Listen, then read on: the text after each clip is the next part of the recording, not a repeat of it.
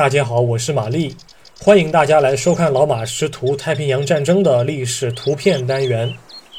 今天是二零二一年十月二十三日，我想展示的是一张一九四三年同月同日所拍的照片。一九四三年十月二十三日，几名美军士兵正在新几内亚的一处海滩边检查日军的登陆艇。这一处海滩叫做猩红海滩，是美军取的代号。地点是在新几内亚东部胡恩半岛分石港以北十公里处。分石港具有重要的战略意义。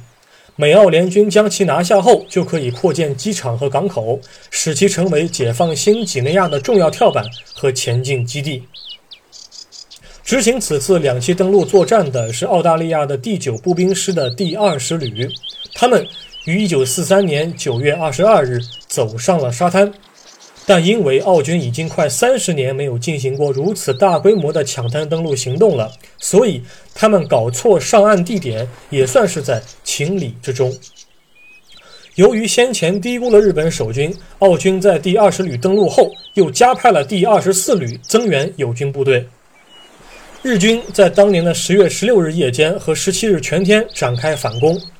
但登陆部队在猩红海滩遭到美澳双方的各类火炮和机枪的强烈抵抗，只有极少数日军顺利上岸，但也在几天后的围剿中被澳军击毙。执行此次反攻作战的是日本陆军第二十师团第四十旅团下辖的步兵第七十九联队。登陆猩红海滩的日军规模大概在一个中队左右，且只是反攻作战的三大方向之一。但步兵基本上已经成为了美澳联军的靶子。在驻守海滩的盟军装备中，有40毫米的伯夫斯防空炮，有二磅反坦克炮，有37毫米的 M3 反坦克炮，还有12.7毫米的 M2 勃朗宁重机枪。尽管日军带了喷火器上来，但反攻还是失败了。日军共有39名官兵在第一波登陆中被美澳联军击毙。